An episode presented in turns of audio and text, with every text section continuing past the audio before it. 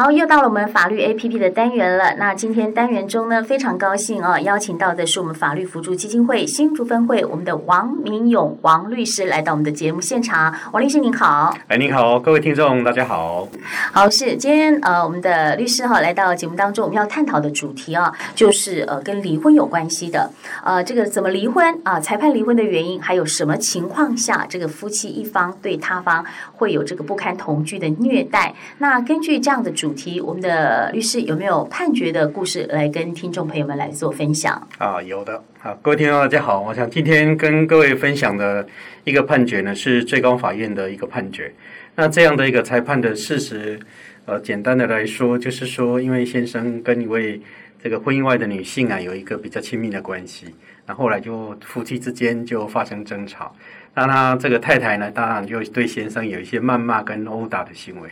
那这个时候呢，这个先生就到法院去告太太，就说啊，这个太太对他这样的一个谩骂跟殴打的行为啊，构成了不堪同居的虐待。那从这个案例里面呢，我们大概就可以去思考说，哎，什么样的情况呢，是一个不堪同居的虐待？那他像这个案子里面呢，他先生这样的一个情形呢，法院呢，是不是应该准他离婚？大概今天跟各位分享的是这样的一个判决。嗯，嗯是，呃，我们刚讲到这个离婚哦，我们可不可以呃请教一下律师哦，就是我们的离婚的方式有哪一些呢？好，依照我国民法的规定啊，我们离婚的方式有两种，一种就是说当事人就是夫妻一方啊，其实可以两个人自愿的离婚，就两个人决定离婚，但是呢，这个。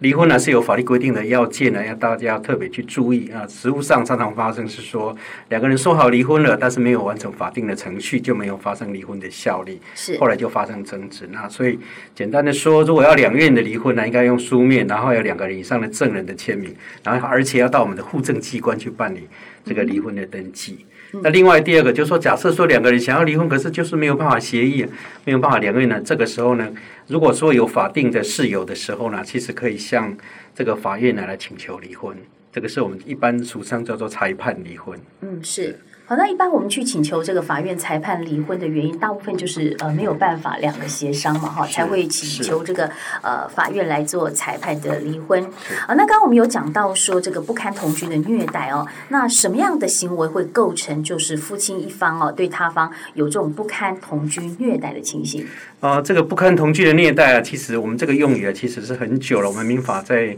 至至今当时民国十几年的时候就有这样的用语啊。不过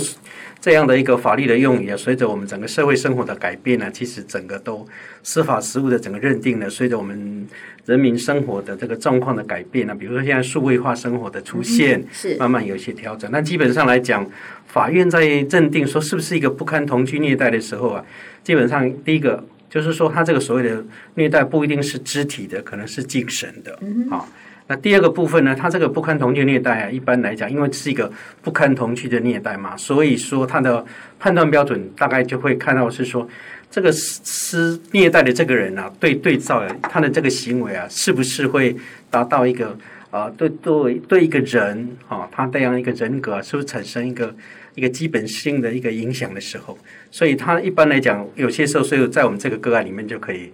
就是说一般的判断里面呢，就是如果是偶一为之，法院可能就不会认定是这个不堪同居的年代，所以惯常性就是说，对好几次的实施习惯性是一个实施，但是。也要看他的行为的恶性啊。其实有些时候说行为很严重，但有些我也看过有些案例里面，因为行为恶性比较强，要打得快死掉了。那当然是说你不能说还要再打第二次，那这个当然就不行。是。所以一般来讲，这是刚刚讲我们这个案例里面呢，只是一个一般的状况。有一些时候还是要看个案来去做判断。嗯，是我们讲到这个呃，就是不堪同居的虐待哦。那以前我们的传统人会认为哈，就是一定要有家暴。哦，要有打啊，要有这个呃，就是说有构成这个伤害的时候，才能够诉请离婚哦。那其实好像现在不是这样子哦，是要有言语的也是算一种暴力。是，就是说我们在讲，就是其实我们的家庭暴力防治法里面也是有规定，我们的家暴不一定是肢体的，也包括精神的。对。包括言语的，好，所以是说，像在司法实务里面也有发生过，说所谓不关同意呢，可能是一种精神施加的方式，他可能没有直接身体的直接碰触，因为有些时候身体直接碰触就已经进到刑事这一块，我想这个部分认定还比较单纯，常常会发生争议的是这种精神上的施暴，或者是说我们讲那种极度的冷战，哦，那过去冷战也是算暴力，我想说极度冷战就是说。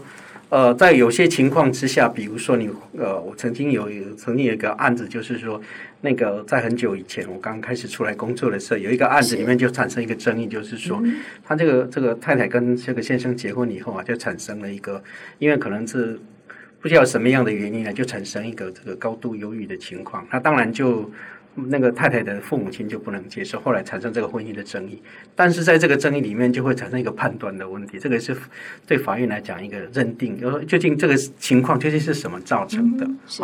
那假设说我们刚刚提到的这个情况，假设说是因为单，就是说夫妻方施以那种精神上的压力，它不一定是肢体的。精神上也有可能，不过这个情况就，这次我想困难点常常发生是举证的问题。嗯，是举证就是比较难了。证明是比较难，不过现在因为哈，如您主持人刚刚提到了，因为现在我们数位化生活方便，是我们现在实务上看到很多的这个夫妻的一方啊，不管是先生或太太，他们现在常常会用手机、手机、手机录音啊、录影啊，这个是现在最常使用的方式。嗯，但是我们也是要提醒大家是说，当然基本上就是说，关于有没有这个事实的部分呢、啊，基本上。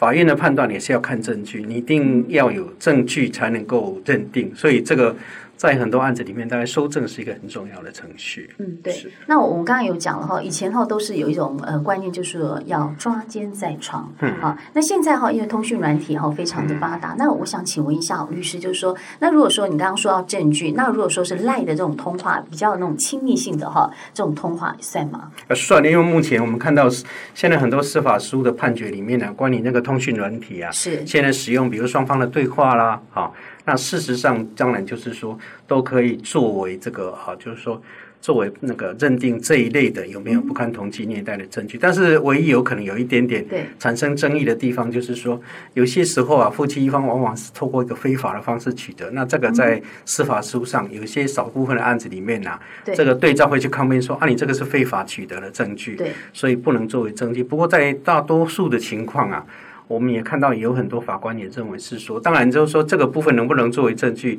除了判断之外，那当然很多法官认为是说，哎，这个部分假设说是可以作为证据的时候，是一个合法取得的时候，是那这个部分大概都可以作为判断的依据是没有问题的。嗯，这个是很多人跟我反映的，就是说，呃，我很我有证据，但是这个证据是非法取得的，嗯、所以人家所以这个部分在我们民事上面其实因为法律没有规定这么清楚，对，所以呢，当然就是说。有些法官就是说，我们在看到比较多的判决里面会认为说，因为这类的证据不容易取得，所以呢，有些法官认为是说，在民事诉讼啊这个部分呢、啊，他纵使你这个部分有不是一个合法的方式取得。也可以采为证据，但是呢，也有少部分的案件里面呢、啊，是认为是说，那既然你是非法的，就不应该把非法的资料拿到法庭上面来，所以是不接受这样的一个证据。所以在司法实务这个部分呢，我看到是正方正反两面的见解都有的。嗯，是哈。好，那呃，根据我们今天探讨的主题哈，我们的律师有没有其他需要跟听众朋友们来做补充的？